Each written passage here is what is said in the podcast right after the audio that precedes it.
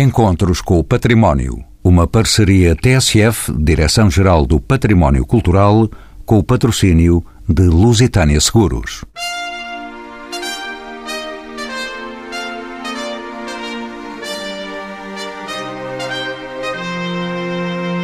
A Capela dos Ossos de Évora é, desde o século XVII, um dos lugares mais tétricos do país. Construído de arquitetura macabra, este cenário responde à catequização que os frades franciscanos aqui implantaram sobre a transitoriedade da existência num convento erguido mesmo ao lado do Palácio Real. Daqui saíam também os cortejos barrocos da morte que integravam a imagem do Senhor dos Passos, ainda de grande veneração popular. Mas não é única esta capela levantada no sul do país. Faro, Lagos, Alcantarilha e Campo Maior têm expressões desta religiosidade popular. Também a Sicília, a República Checa e a Espanha guardam alguns exemplares destas capelas revestidas ou ossadas. Ameaçada pelo terremoto e pela Primeira República, sob a qual foi projetada uma rua, esta capela, a igreja e o convento franciscano viram o esplendor do restauro chegar por estes dias ao seu interior. Os turistas não cessam de aqui entrar. Louvados estão a Igreja e o Estado, que deram as mãos para que a beleza aqui regressasse. São convidados deste programa Pedro Prista, antropólogo no Isqueté, Ana Cristina Pais, historiadora de arte e mestranda em museologia, pertence aos serviços da Direção Regional de Cultura do Alentejo. O cônego Manuel Ferreira, pároco da Igreja de São Francisco, é também vice-reitor e ecónomo do Seminário Maior de Évora. E Eunice Coelho, conservadora e restauradora, coordena os trabalhos de conservação e restauro desta Igreja de São Francisco, aqui em Évora. Pergunto a Ana Cristina Paz a que se deve este fenómeno das casas de ossos existentes no país e na Europa. Nós hoje em dia continuamos a ser fascinados por esta ideia e por isso também a receptividade que estes espaços continuam a ter na contemporaneidade. É uma questão, é um assunto que vem de muito, muito longe. Quer dizer, eu recordo a, a referência mais antiga, enfim, que me foi dada agora a consultar, tem a ver com o livro de Eclesiastes, que é um livro do Antigo Testamento. Testamento e que, se quiserem, vou-vos ler uma passagem que diz o seguinte: Melhor ir a uma casa onde há luto do que ir a uma casa onde há festa. Eis que esse é o fim de toda a gente e o vivente que o tenha presente no coração. Daqui do Eclesiastes, que aliás este livro de Eclesiastes que tem uma reflexão, é a primeira grande reflexão sobre esta questão da transitoriedade da vida, da vanidade, da brevidade da nossa existência e no desígnio depois de um reviver, de um renovar noutro sítio, é exatamente aqui que radica esta questão de olhar para a vida como um espaço transitório e ver os restos da vida, ver na morte, ou ver no, naquilo que resta, que são os nossos ossos, a ideia dessa mesma perenidade e, portanto, olhar para aquilo como o nosso fim absoluto e, portanto, venerar, de certa forma, os ossos, porque neles se contém a esperança da vida para além da morte. E porquê é que Portugal tem esta expressão sobre a morte, Parece... colocando os ossos à nossa vista? Parece que será Bem, é uma questão também que vem da Idade Média, que vem já dos romanos. Portanto, há sempre esta ideia da vanitas dos romanos, que começa com aquela ideia da reflexão sobre a vaidade e sobre a transitoriedade da vida. Depois, na Idade Média, temos as representações da dança macabra. Portanto, nunca deixa de estar presente na nossa, pelo menos no, no imaginário da Europa Ocidental. E que depois daqui passa para os países da América Latina, que têm ainda hoje também uma grande tradição. Mas em Portugal, a sensação que temos é que a existência das capelas de ossos também estão muito ligadas às ordens mendicantes e especialmente aos franciscanos, que são São Francisco de Assis, aliás, era, era um homem que era bastante fascinado pela morte e talvez depois o seu padre Manuel nos possa ajudar também neste contexto. Mas o São Francisco de Assis tem uma expressão também que dizia, que repetia, que escreveu, que dizia bem-vinda sejas minha irmã morte e tem esta tendência para a preparação para uma boa morte, que a nossa vida seja a preparação por uma morte boa. Mas olhando este espaço, e nós estamos aqui nesta Capela dos Ossos da Igreja de São Francisco, em Évora. Nós podíamos designar esta arquitetura como arquitetura macabra. Não estamos a ofender o passado. Eu acho que não estamos. Aliás, ela é construída assim com esse objetivo. Mas não sei se é tanto macabro. Eu, pessoalmente, não gosto do termo macabro. Se bem que é, é um teatro do macabro. O barroco tem muito isto. Esta questão da proliferação desta estética, enfim, nasce um bocadinho antes do barroco instituído enquanto movimento cultural, se quisermos, mas depois no barroco é, é ali a explosão deste tipo de estética. Sentimos que estas obras que já terminaram ainda não terminaram de todo e há sempre um canto que se revela e se exprime com este ruído que nós estamos a ouvir. Ana Cristina Paz, observamos que em Portugal o fenómeno das capelas dos ossos se circunscreve ao sul do território, embora haja notícias de que uma capela em Coimbra eh, existiu, entretanto foi já demolida.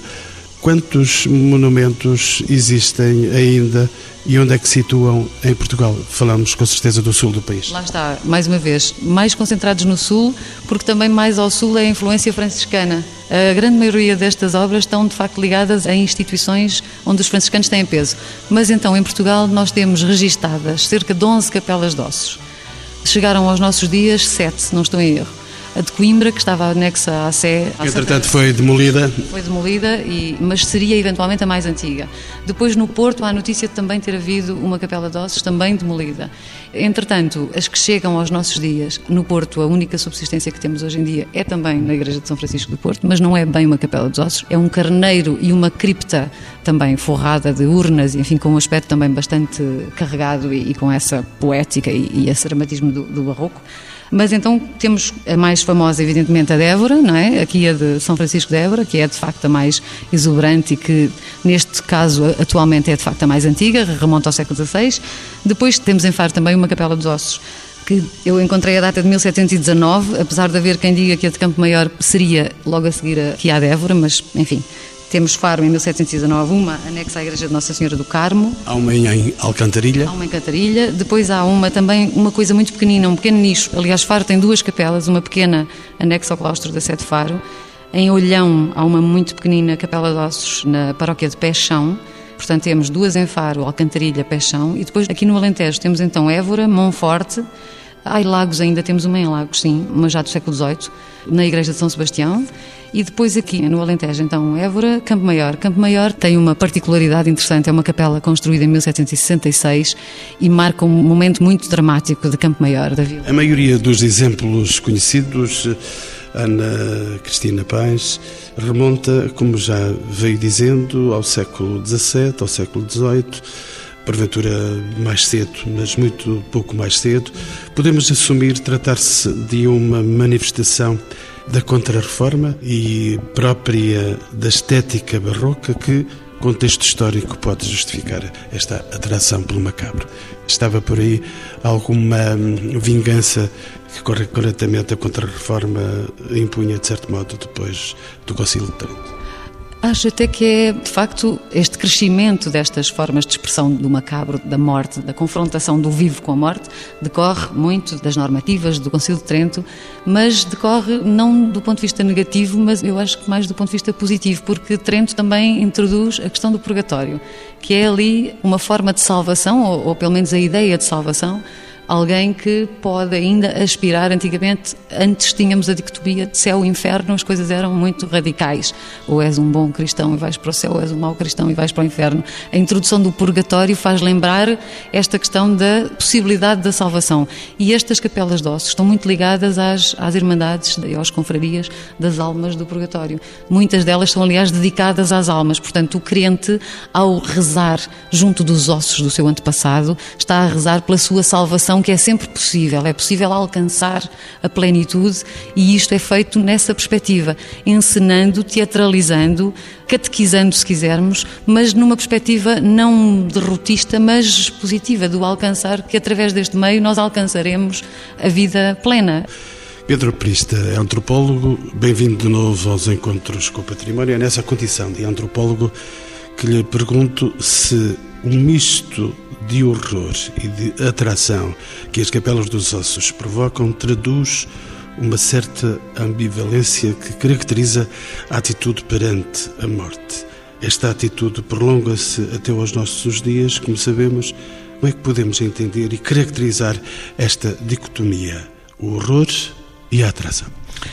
Bom, eu acho que isto hoje tem uma notável atualidade, não é? Nós temos uma coisa chamada o dark tourism, procura como destinos e como pontos de atração justamente lugares mórbidos, lugares macabros, lugares onde se deram acidentes e calamidades e lugares onde justamente é possível experimentar esta emoção profundíssima que é o confronto diferido com a morte. Mas na verdade o que nós temos aqui dá-me a impressão que não é bem só a questão da morte, porque os ossos têm um estatuto muito particular no processo todo de transição a que se chama a morte. Os ossos, de certo modo, quase que encerram a morte. Os ossos reúnem os eh, desaparecidos, os falecidos, novamente no coletivo. Eles eh, vão reconstituir a legião dos que já foram, que aguardam a ressurreição da carne, agora pensando na nossa perspectiva ocidental, mas em todas as culturas o destino a dar aos ossos são o mais difícil dos despojos a fazer suprimir, ou por incineração, ou por esmagamento, ou por eh, transformação, mas de facto os ossos persistem a memória de alguém que já esteve e que entretanto passou para uma outra entidade que é também um coletivo. É também um coletivo. Portanto, os ossos não nos permitem pensar a morte fora do contexto social e fora desse coletivo que eles formam, a que eles pertencem também e que eles formam. Daí a atração e o horror ao mesmo tempo? Eu não sei se a atração e o horror estão muito fixados nisso. Eles evocam, digamos que a atração e o horror é sobretudo pelos tecidos moles em decomposição. A putrefação é que é o abismo do horroroso. E por isso, em todas as sociedades, ela é distanciada da vida das casas, da vida das pessoas, e há um ciclo relativamente abreviado para dar conta disso.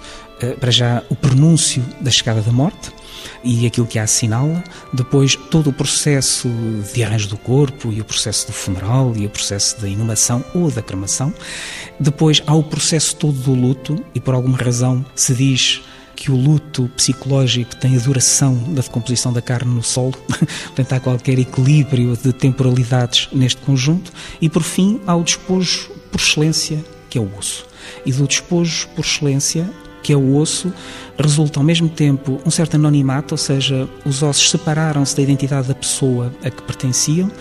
Por outro lado, a partir de determinada altura, eles já podem ser remetidos ou para o carneiro ou ser postos numa gaveta, numa caixa, depois de convenientemente lavados e arranjados, ou só parte deles, a caveira. Não é? Portanto, há um momento em que os ossos entram num repouso e nesse repouso é-lhes dada a sua posição como membros de uma outra sociedade, que é essa tal legião dos desaparecidos. E isso dá, de facto, aso a uma atitude um bocadinho diferente daquela que são os pavores escatológicos perante o corpo que se decompõe mas que não nega, de maneira nenhuma, a tensão e a dinâmica que é gerada pelo macabro. Nós vemos isso hoje em dia quase que solicitado pela juventude, que não tem essa tradição da ligação à morte, não é? Uma vez que nas nossas sociedades urbanas modernas a morte foi afastada, não é? Mas é quase como se eles tivessem a percepção, quase que a premonição da enorme importância dessa experiência para eles e vão reconstituí-los nas festas do Halloween e nas brincadeiras macabras com os esqueletos e com exatamente com os ossos e não com os corpos em decomposição. Penso que isto é ambivalente, efetivamente, mas são vários macabros e várias emoções que estão aqui envolvidas. Bem-vindo também aos Encontros com o Património. O Cônego Manuel Ferreira é o parco deste espaço religioso onde estamos a gravar este programa. Admitamos que esta atração pelo horror, de que estava a falar Pedro Prista, o antropólogo, Admitamos que esta atração pelo horror parece ser, paradoxalmente, uma das razões para o sucesso da Capela dos Ossos desta Igreja de São Francisco, aqui em Évora. No que se refere à afluência de públicos, são de facto muitos os visitantes desta capela. Deixe-me fazer esta pergunta tão turística. Quem visita esta Casa dos Ossos? Quem são os curiosos deste espetáculo macabro? Gente de todas as latitudes quer portugueses. Os 144 mil assinalados também estarão por aqui. Provavelmente sim. portugueses, agora muitos chineses, muitos japoneses, muitos brasileiros e toda a Europa Ocidental. E há dois anos esta parte começa a surgir um novo público, que são os russos. Os russos vêm e gostam de visitar este espaço. São também atraídos por este horror que pode significar este espetáculo que temos aqui diante dos nossos olhos? para além do horror, eu direi atraídos pela finitude da existência humana. A frase que em cima a Capela dos Ossos é muito significativa. Nós, ossos que aqui estamos, pelos vossos esperamos. Aqui há temos um, um brasileiro interpelou-me dizendo: Padre, esta frase é horrorosa. Eu disse: Mas não é horrorosa porque eu sempre digo que será daqui a muitos anos que os nossos ossos virão conhecer este espaço.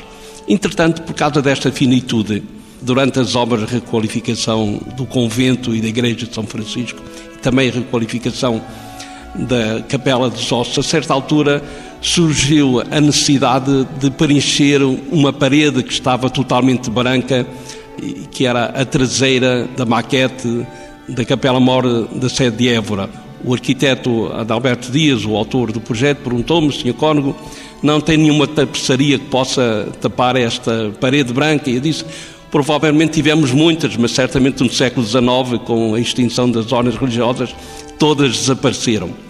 15 dias mais tarde disse: Eu tenho uma ousadia a propor-lhe, faça o favor de dizer. E a custo disso, como sabe, eu sou muito amigo do arquiteto César Vieira, e se lhe pedíssemos para aqui um painel de azulejos? Eu disse: Estou plenamente de acordo. Então, dê-me o motivo. Eu escrevi duas linhas a dar motivo, porque os ossos foram colocados ali naquela capela, naqueles espaços de oração e de meditação, para que os vivos, ao meditarem na transitoriedade da existência humana, pensassem na vida do além. E Cisa Vieira interpretou muito bem este desafio. Colocou duas figuras. Uma mulher que acaba de dar à luz e erga ao céu o seu filho, e o pai, o fano, contempla este mistério da vida a nascer, e logo a seguir, a mãe, com grande regaço, com o filho ao colo, filho este pondo o seu dedo pequeno na boca da mãe e o pai que contempla este quadro. Quem sai hoje da Capela dos Ossos, ao enfrentar-se com este painel do Cisa Vieira, confronta-se com a vida. Esta capela foi escrita por causa da vida. Esta vida do nosso hoje, do nosso cotidiano, deve ser construída no relacionamento pacífico com quantos convivemos no dia a dia e a vida para além da morte. Cônego Manuel Ferreira, deixe-me ainda perguntar-lhe, no caso concreto desta igreja de São Francisco, a denominada Casa dos Ossos, foi erigida em época muito posterior à construção da igreja. Em que altura e por que razão se verificou esta sua construção? Tanto quanto sei, há aí uma história de três frades, é assim? A história dos três frades está bem e mal contada. De facto, foram três frases que vieram da Galiza por volta do ano 1224 e que construíram o primitivo convento franciscano cujas ossadas foram descobertas no século XVII e colocadas depois naquele sarcófago que se encontra na Capela dos Ossos, é este que, que estamos a ver, descobertos, diz a história, por milagre, mas de facto os ossos que lá estão não são dos construtores da Capela dos Ossos, mas sim dos fundadores deste convento. Quando é que o convento foi construído? Na primeira metade do século 17. E construído para quê? Para criar um cenário com uma intenção de catequização e também de reflexão sobre a condição humana. Deixa-me perguntar-lhe ainda, Cônego Manuel Ferreira, de onde provinham os esqueletos que revestem esta capela? Como sabe, os cemitérios, tal como são designados, só nasceram no século XIX. De resto, os cadáveres eram depositados nas igrejas e nos conventos, como sabe. Nas igrejas e à volta das igrejas. As 5 mil caveiras que estão aqui inventariadas. Na... 5 mil caveiras é muitas, são muitas caveiras. Muitas caveiras que estão ali inventariadas na, na nossa Capela dos Ossos eram provenientes dos enterramentos da igreja e à volta desta igreja e também de outros conventos da cidade. Esta capela dos ossos de São Francisco será a mais imponente das que chegaram até nós em Portugal. Qual é a relação entre esta capela e a religiosidade própria da Ordem de São Francisco? Foram os franciscanos que fabricaram esta religiosidade. Veja-se a Serra de Sintra, a Serra da Rábida e, olhando aqui em Évora, esta capela. É, de facto, os franciscanos fixaram muito a sua reflexão na paixão do Senhor. Foram eles quem inventou as precisões dos passos, a Senhora das Dores, toda esta reflexão sobre aquilo que é a dor da existência humana. Mas não para que a dor permanecesse para sempre, mas para que a dor humana se tornasse redentora com Jesus Cristo. Mas ainda a propósito da dor humana e todo este contexto, eu quero contar uma história que é importante ficar fixada. Quando eu fui nomeado pároco aqui de São Francisco em 2001, a recepção da Capela dos Ossos estava junto à maquete da Capela Mor da sede de Évora, onde estava colocada a imagem do Senhor Jesus da Capela dos Ossos de grande veneração. É uma imagem muito forte do seu ponto de vista estético. É uma, uma imagem muito forte, muito sofrida, de grande beleza, que recentemente foi também restaurada. Eu comecei a verificar que os japoneses, quando chegavam junto desta imagem, começavam a rir-se. Vi isto uma vez, duas vezes, cem vezes, e comecei a perguntar-me porquê. Eles que são um povo tão comedido, contente tanto os sentimentos, as emoções, porque é que eles se riam? E depois cheguei a uma, uma conclusão que confrontei com outras pessoas, que é a seguinte: o budista, Buda, na sua figura, é uma figura não sofredora, está no nirvana, está na paz mais absoluta. E confrontar-se com um Deus sofredor, isso para eles era um choque muito grande. Foi por causa disso que eu construí um outro espaço para colocar a imagem do Senhor Jesus dos Passos. Tirei-a desta maquete e construí-lhe um outro espaço por respeito aos budistas e por respeito também aos crentes, porque os crentes que iam rezar tinham direito de ter um espaço de silêncio onde pudessem expressar a sua fé. Eunice Coelho, conservadora e restauradora desta Capela dos Ossos, bem-vinda também aos Encontros com o Património. Posso perguntar-lhe se o fascínio que a Casa dos Ossos da Igreja de São Francisco, esta aqui onde estamos, justificou a musealização e os trabalhos de conservação e restauro que a precederam. Em que é consistiu esta intervenção? Posso perguntar? A intervenção, tanto na Capela dos Ossos, foi uma intervenção que nós chamamos mínima, ou seja, foi a preservação do que tínhamos mediante algumas patologias que havia graves dentro da capela, porque aquela capela não, não existe só como depósito de ossos. Portanto, materiais astrológicos temos também pintura mural, temos também azulejos, portanto, também fazem parte da decoração da capela. E foi nesse âmbito que nós fizemos a intervenção na conjugação dos vários materiais que tínhamos a fazer intervenção de modo a não intervir em grande profundidade, porque tínhamos ali uns materiais que não é hábito fazer-se qualquer tipo de intervenção, não há registros de haver intervenções em capelas de ossos. E, portanto, foi uma coisa que teve que ser muito cuidada, muito ponderada, muito discutida. Eu, pelo menos, senti isso quando entrei na Capela dos Ossos. Eu conhecia quando vim cá em criança e que me assustou. Dizia que não entrava lá. Falámos isso a seu padre, eu não entro na Capela dos Ossos. E entrei e senti exatamente o oposto. Foi um lugar de paz. Então não teve medo mesmo? Nada, nada, nada. Ali a única coisa que eu posso chamar de macabro e que era realmente a exposição das múmias.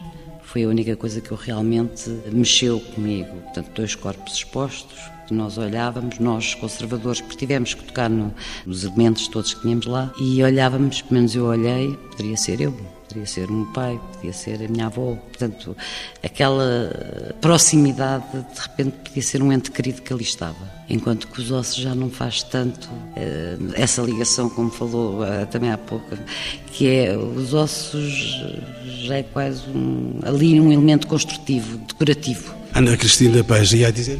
Bom, por um lado é interessantíssima esta sensação, como falava há bocadinho o professor Pedro Prista, relativamente à proximidade, da, não estão ainda na fase de osso, mas ainda há carne, há uma, há uma peça mumificada e esta, esta sensação é, é estranha para nós. Mas a questão depois, outra, que é a musealização do espaço, em função da pressão turística, da necessidade que há de regularizar ali e de também evitar coisas que antes do espaço musealizado aconteciam, como era alguma intervenção, as pessoas tinham tendência para se relacionar com as peças, às vezes nem não da melhor forma. Portanto, havia quem chegasse e quisesse deixar um registro escrito. Há imensas caveiras que estão grafitadas, entre aspas, portanto, mas têm intervenções menos adequadas e, portanto, dada a fragilidade da peça também, houve que evitar, enfim, há uma delimitação de um corredor central para a visita, as pessoas não chegam exatamente às paredes. O mais próximo que estão das, das estruturas ósseas é nos pilares, não é? Nos pilares de sustentação. Esta é uma capela muito grande, não é? É uma capela com três naves arquitetonicamente é um edifício ainda do século XVI, já o acrescentar da decoração, vá lá, dos ossos é uma coisa já do século XVII, e essa fragilidade é preciso proteger. Outra questão interessante que eu até gostava de perguntar ao professor Pedro Prista alguma coisa sobre isto, que é a utilização dos ossos. Eles não são todos utilizados, isso é uma questão que por vezes nos coloca algumas questões, que é, eram utilizadas as caveiras, evidentemente, porque é o exemplo máximo da vanitas, desta ideia da morte, da transitoriedade da vida, mas depois são usados ossos, os ossos longos, os ossos compridos, maioritariamente, com exceção de alguns ossos que depois servem para algumas decorações, nomeadamente os ossos da bacia, mas o que interessa, estas produções são produções artísticas, de facto, e aqui nas Capelas de Ossos há um misto entre arquitetura, estrutura e escultura, porque no fundo depois são os ossos que vão esculpir o espaço. E para isto é preciso identificar quais são os ossos, qual é a orientação que lhes damos, como é que os colocamos, para além da questão mental que tudo isto envolve, há depois a questão essencialmente prática de como colocar, porque é que se colocam estes, como é que se colocam longitudinalmente, às vezes colocam-se eh, de forma transversal, como é que se fazem as composições. Aqui na igreja, por exemplo, na, aqui na nossa Capela dos Ossos, a nossa abóbada não é coberta. Por exemplo, a Capela de Faro é extraordinária. Eu acho-a muito especial porque ela é completamente revestida, a abóbada inclusivamente, é um sítio magnífico. Aqui não, a abóbada não é revestida, mas é um espaço mais amplo, tem três naves numa capela de ossos, é extraordinário. Pedro Prista, diga-me então dessa arquitetura e dessa colocação especial de ossos, de caveiras, toda esta coisa imensa que está para aqui. Pois, eu acho que é a passagem à prevalência dos valores plásticos sobre os valores escatológicos na questão, na tomada das decisões e do relacionamento com os próprios dispós. Porque, digamos que até hoje em dia, em termos éticos de património, digamos que o respeito que é devido à identidade da pessoa que teve aquela estrutura física em vida, obrigaria a dar-lhes sepultura definitiva, a mantê-los em lugar sagrado e, portanto, não a utilizá-los como material de construção ou como revestimento. É? Mas é absolutamente inevitável, absolutamente inevitável, no momento em que cessou completamente os ciclos do luto e os ossos assinalam isso, portanto, para além das duplas exéquias, a identidade passa para um outro plano, plano desse grande coletivo dos outros que já cá não estão, a partir desse momento, a prevalência do valor plástico é extraordinária, porque, de facto, há uma beleza notável, independentemente das perspectivas macabras, mas há uma beleza notável e que eu creio que, até nas idades mais desprevenidas e, sobretudo, na infância, é que é mais perceptível. Eu conheço a história da filha, criança, de um amigo meu, que, aliás, é um grande artista plástico deste país, que, residindo perto de um cemitério, no Algarve, em criança, misturado com os entulhos, o que encontrou foi esse osso notável entre todos, que é o fémur. E a cabeça do fémur permitia-lhe para ela confundir aquilo com uma flor. E então o que é que ela fez? Escavou à procura de uma braçada desses fémures e trouxe para casa para pôr numa jarra aquelas flores pétreas. E isto provavelmente não estará muito longe daquilo que os artistas que estiveram a trabalhar nesta capela terão sentido relativamente a alguns ossos. A simetria dos ossos da bacia é notável e a caveira, com um detalhe que é o dente porque muitas não os terão já, mas o dente é um osso tardio no nascimento e, portanto, parece ser a meio caminho entre o registro mineral e vivo e, portanto, o dente dói, portanto, o dente tem um estatuto a meio caminho entre o estatuto de outros tecidos no corpo humano relativamente aos ossos. A caveira, pelo fato de ser o lugar onde eles estão implantados, tem quase que o estatuto de uma joia que o organismo produz naturalmente. E daí o inevitável de ser depois aplicado a partir do seu valor plástico na decoração. Deixa-me perguntar a Eunice Coelho que esteve muito perto, que tocou nas peças, como é que reagiu? Para além de um primeiro horror à situação, porque enquanto criança não se sentiu bem diante deste espetáculo. Agora, reassumida como adulta e como técnica, como é que isso foi mexer nas origens das coisas? Adaptar-me um bocadinho, como todos os colegas, que aquilo era um material a ser intervencionado como poderia ser uma pintura, portanto tivemos que fazer isto deste ponto de vista. Havia coisas muito estragadas já? Havia, tínhamos problemas graves de esmagamento já de ossos, tanto pelo peso, porque são paredes bastante altas e tanto os ossos mais embaixo estavam esmagados, tínhamos problemas também de, de umidades e sais, Portanto, houve ali uma manopla de problemas a nível de conservação que tiveram que ser resolvidos e, portanto, tínhamos que resolver como resolvemos com outro material, com testes, e depois, tanto, uma linha de, intervenção que foi feita tanto em todos eles. E, e, chega uma altura que a pessoa tem que lidar ao limpar, fazer limpeza mecânica, uma limpeza úmida, tudo isso. Tivemos que mexer diariamente, eu mexi quase metade daqueles ossos que estão lá, portanto, chega ao fim de quatro meses de se estar a, a mexer nos ossos. É um material, temos que dissociar do que é que é. Nunca é... foi essa situação de osso, osso cá, osso lá e era um trabalho já de grande família, não, não aconteceu nada disso. Não, não aconteceu isso, porque tínhamos, e por acaso foi muito chique, porque o facto de trabalharmos com antropólogos deu-nos outra visão do material, porque o antropólogo que faz geralmente é procurar marcas de doenças, da, da, vivência da pessoa, o desgaste dos ossos, alguma doença, tinha-nos explicado. Portanto, apesar de trabalharmos com o material, havia sempre um momento que nós próprios já procurávamos eh, é esta doença ou isto é este problema de articulação. Depois tínhamos alguns restos também de tecidos moles que faz mais impressão, portanto, mexer e chamávamos e, e foi explicado, até houve uma vez o padre perguntou, não, não limparam os ossos todos porque havia uns que realmente estavam escuros, porque eram exatamente esses vestígios de tecidos moles que ainda estavam. Portanto, houve um equilíbrio entre o material e o osso humano, no fundo, tratar com que é um material diferente. Pedro Prista, o antropólogo, interpelado por esta situação, o estudo de ossadas encontradas em contexto arqueológico pode fornecer informações importantes eh, sobre o sexo, sobre a morte, as características físicas, a alimentação dos indivíduos. Temos informações quanto aos esqueletos que estão aqui na Capela dos Ossos? Olha, sem dúvida nenhuma, mas não tenha competências mínimas para responder a isto é uma outra antropologia, a antropologia física e a antropologia forense. E essa antropologia é que aborda essas questões e sobre isso há imensa coisa, imensa coisa muito interessante. Mas teria que estar aqui outra pessoa, que não eu. Eu disse, ia dizer também? Nós fomos acompanhados por três antropólogos, uma delas realmente uma antropóloga forense e que também fez o estudo das múmias e também temos um relatório que depois será lançado na altura do relatório final. Portanto, houve aqui já algum estudo e deixou-se uma porta aberta para grandes estudos, porque realmente eh, há muita informação naquela capela que eu acho que é importante também tirar um bocadinho aquela imagem de, pelo menos me foi transmitida, que eram só ossos de adultos, que era, não, não, havia crianças, não tantas, e depois foi-me explicado porque realmente os ossos das crianças, porque não estão consolidados, tanto partem-se com mais facilidade e desaparecem com mais facilidade, mas temos alguns casos, muitos adolescentes, portanto há ali muito estudo para fazer de várias épocas, porque foi de derramentos de várias épocas. Portanto, há ali um, um imenso espólio para estudo que eu acho que aflorei um bocadinho, porque fui perguntando, por curiosidade, porque a gente trabalha dia a dia a olhar para os ossos e havia ali coisas muito interessantes que realmente podem-se tirar eh, de estudos que deveriam ser feitos, apesar de termos tido já algum apoio do Laboratório Hércules a fazer eh, algumas análises. Cônego Manuel Ferreira, ia a dizer também? Ia a dizer também que foi feita um ataque às duas múmias num laboratório aqui da cidade e que estamos à espera do respectivo relatório que depois será publicado. De qualquer maneira, há um mito que já. Espera-se que não morra, não é? Não. Entretanto, há um mito que foi desfeito.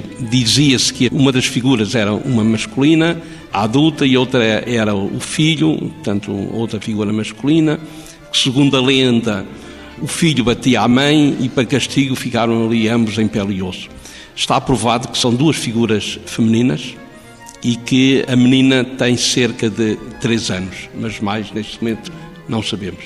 Ana Cristina Pais, Relacionando esta questão dos ossos serem maioritariamente de adultos ou não serem só de adultos, a verdade é que a documentação ou as memórias que nos chegam à, à atualidade relativamente à proveniência dos ossos que estão aqui na Capela de, de Évora refere não só os ossos do cemitério, enfim, dos enterramentos do cemitério de São Francisco, portanto aqui, mas que esta zona de São Francisco teria sido servido sempre de cemitério geral da cidade, portanto enterramento, zona de enterramento para a cidade. Portanto, na envolvente a São Francisco estão os frades, estão obviamente os ossos da comunidade de São Francisco, mas são os enterramentos da cidade, por isso, quando se fazem as grandes obras aqui do século XVI, aquela capela é construída, começam a, a retirar os ossos para a posterior organização da capela a propósito desta questão da proveniência dos ossos e desta dedicação aos ossos, eu gostava só de chamar a atenção para um caso que é o da Capela de Campo Maior. A Capela dos Ossos de Campo Maior tem uma história muito interessante. Ela é construída em 1766 e é construída em resultado de uma explosão monumental que acontece num paiol em Campo Maior, que vai dizimar cerca de dois terços da população da, da vila na, na, altura. É um acontecimento absolutamente dramático. E esta Capela de Ossos é construída, ora, o rebentamento é em 1732 e a capela é começada a construir em 66. Portanto, é feito um enterramento maciço de toda aquela gente e depois os ossos são limpos e é construída a capela em memória, lá está, rezando às almas do purgatório para a memória desta gente, que possa ser salva. É uma capela extraordinária, tem uma particularidade. Em Portugal, creio que é a única que tem nichos laterais com esqueletos inteiros à maneira da representação dos santos nos nichos na, da escultura. É a única entre nós, creio que tem essa. Nem aqui a Débora tem, eles têm nichos com os esqueletos inteiros como se fossem os santos. Uh, Pronto, isto é, é, extremamente interessante. Vamos ver se nos aguentamos com estas descrições até o final do programa. Cónigo Manuel Ferreira, ainda, ainda uma reflexão e do seu ponto de vista podemos considerar que a iconografia macabra das capelas, dos ossos, tem por base um medo do castigo no além ou de uma forma mais alargada, poderíamos dizer que estamos aí perante o medo dos infernos que funções desempenhavam estas capelas, de facto, no contexto em que foram erigidas? Estavam a praticar a pastoral da conversão? Era isso? Elas foram criadas com a intenção de catequização e de reflexão sobre a condição humana, mas eu queria ligar a sua questão à primeira página da Bíblia que diz que o homem foi formado do pó da terra e ao pó da terra havia de voltar. Eu penso que a grande base está esta questão da fragilidade humana, da decomposição dos elementos do nosso ser físico e da esperança desta vida do além.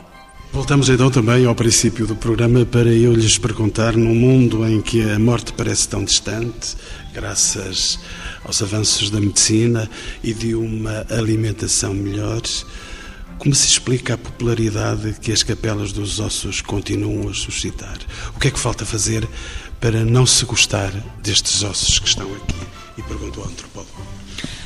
Bom, é que eh, a vida pode ser prolongada, aliás, a velhice e a doença podem ser prolongadas, não tanto a vida, mas não é possível evacuar a noção de termo, a noção de termo da pessoa, a própria noção de morte.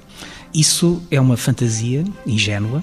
A morte é uma fantasia ingênua, não, diz não, o antropólogo, não é verdade? Não, não, não, não. O querer evacuar a morte é que é uma fantasia ingênua. Pressupor que é possível eh, excluí-la completamente, escondê-la. É que ela é um grande tabu na sociedade moderna, é isso? Tornou-se um grande tabu na sociedade moderna, enfim, talvez não propriamente um grande tabu, mas, mas na verdade ela foi obliterada e, portanto, tenta-se o mais possível escondê-la e fazê-la desaparecer rapidamente do espaço público, das memórias. O próprio luto deixou de ter contexto onde, e onde sinais exteriores? Já ninguém abandonou-se exatamente os fumos, os fumos, o negro. Isso tudo desapareceu. Os historiadores de meados do século XX trabalharam intensamente este tema e com grande produtividade e sabemos coisas interessantíssimas à volta disso. Mas o que me parece mais curioso é o retomar da curiosidade pela morte, justamente por estas gerações mais novas que pressentem que não é possível que isso não exista e que está aí um mistério que apela às suas curiosidades e voltam a misturar ao mesmo tempo a festa, a morte, o erotismo e o pavor, tudo na maneira como interrogam lugares como estes. E não é de certeza por acaso que na fotografia de entrada da capela onde nos encontramos está uma família com duas crianças. Quando eu era criança, fazia parte das visitas da escola primária vir a Évora e uma das coisas obrigatórias era visitar a Capela dos Ossos. Hoje em dia, eventualmente, a proteção de menores consideraria isto impróprio, mas, mas o que é certo é que isto é absolutamente necessário e quando não é dito, a curiosidade conduz lá. E isso não parece de todo uma coisa mórbida, embora o macabro esteja aqui presente também.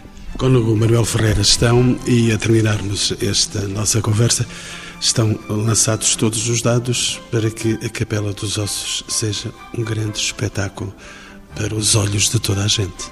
Além da Capela dos Ossos, com esta intervenção neste magnífico edifício, não só reclassificámos a Igreja São Francisco, mas pusemos a descoberto as celas dos frades franciscanos, uma zona imensa de 33 metros de comprimento por 13 de largura, onde vai ficar um museu de arte sacra. E também, por cima das galerias das capelas laterais da igreja, uma grande exposição de presépios, uma doação feita pelo general Canha da Silva, tem uma coleção de 2.700 presépios.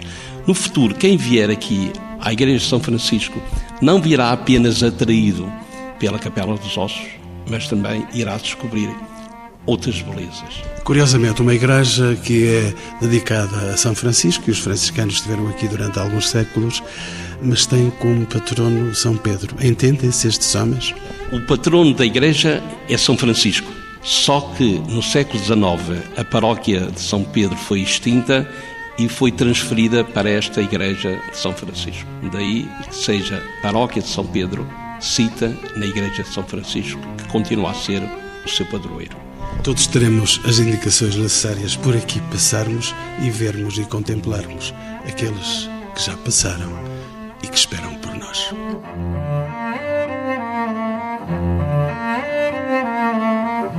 Aonde vais, caminhante acelerado? Para. Não prossigas mais avante. Negócio não tens mais importante do que este à tua vista apresentado. Recorda quantos desta vida têm passado. Reflete em que terás fim semelhante. Que para meditar, causa é bastante terem todos os mais nisto pensado. Pondera que, influído dessa sorte, entre negociações do mundo tantas, tão pouco consideras na da morte. Porém, se os olhos aqui levantas, para.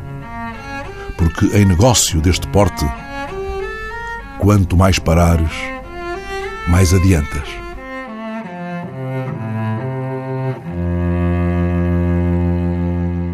Encontros com o Património. Uma parceria TSF, Direção-Geral do Património Cultural, com o patrocínio de Lusitânia Seguros.